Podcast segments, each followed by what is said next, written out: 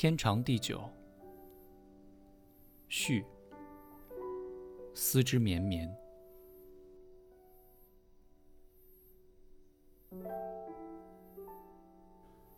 二零一四年十二月一日，当内阁总辞行礼如仪时，我宣布不再回到内阁，清空了部长办公室，回到文人安静的书桌。但是，我无法写作。只要提笔，一个冰凉的问题就会浮现：文字还有用吗？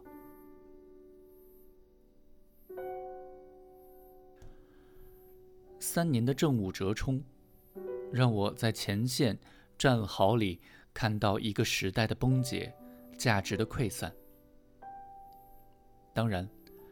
历史的定律告诉我，永远有新的秩序在酝酿中。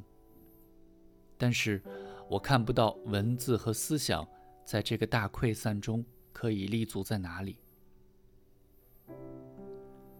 当你觉得文字无法撼动现实一分一寸时，你会颓然置笔，对自己说：“看山，看水，看云去吧。”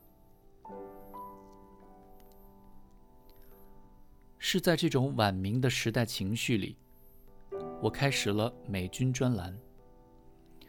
如果不是这一个月两次的强迫约会，我可能在那个历史虚无的旷野里自我放逐更久。给美军的信，成为我在怀疑时代里一个人的功课。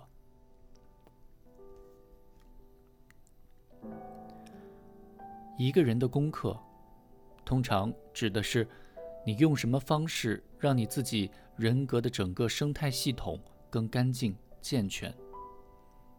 你如何在独处时无愧天地？如何在与人相对时情理通透？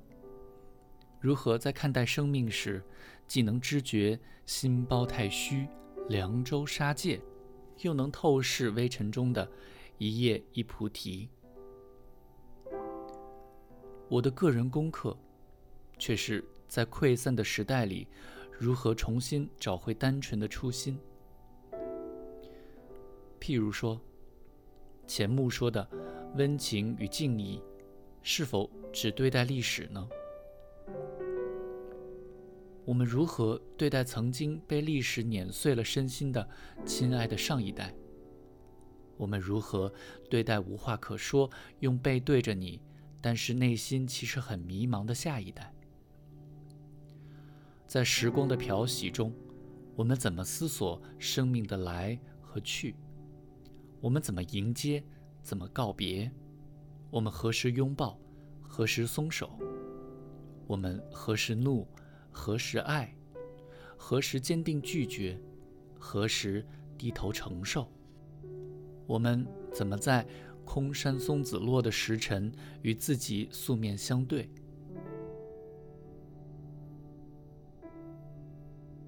美军来自浙江，他二十岁时爱上的男子来自湖南。他们走过的路是万里江山，满目烟尘。怀着温情与敬意，我谦卑感恩他们的江山，他们的烟尘，给了我。天大地大，气象万千的一座教室，上生命的课。当现实的正在眼前上演的历史使我垂头丧气的时候，他们所走过的大河历史和个人生命的宽容大度，像沙漠困走时心里记得的绿洲泉水。下一代将来会怎么对待我们？要看我们此刻正在如何对待上一代。社会的进程是不是走向溃散，要看我们正在怎么磨练个人的功课。文字和思想失去领土了吗？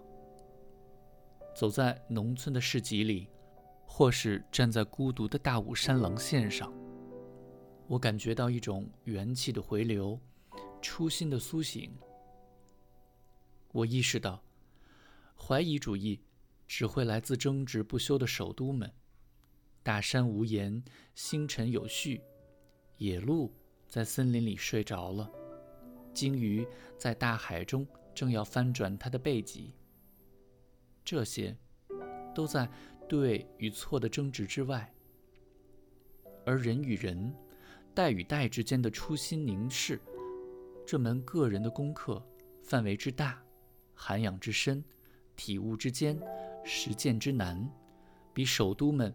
对于正义的争执要诚实的多，重大的多。二零一七年八月一日，移民南方乡下。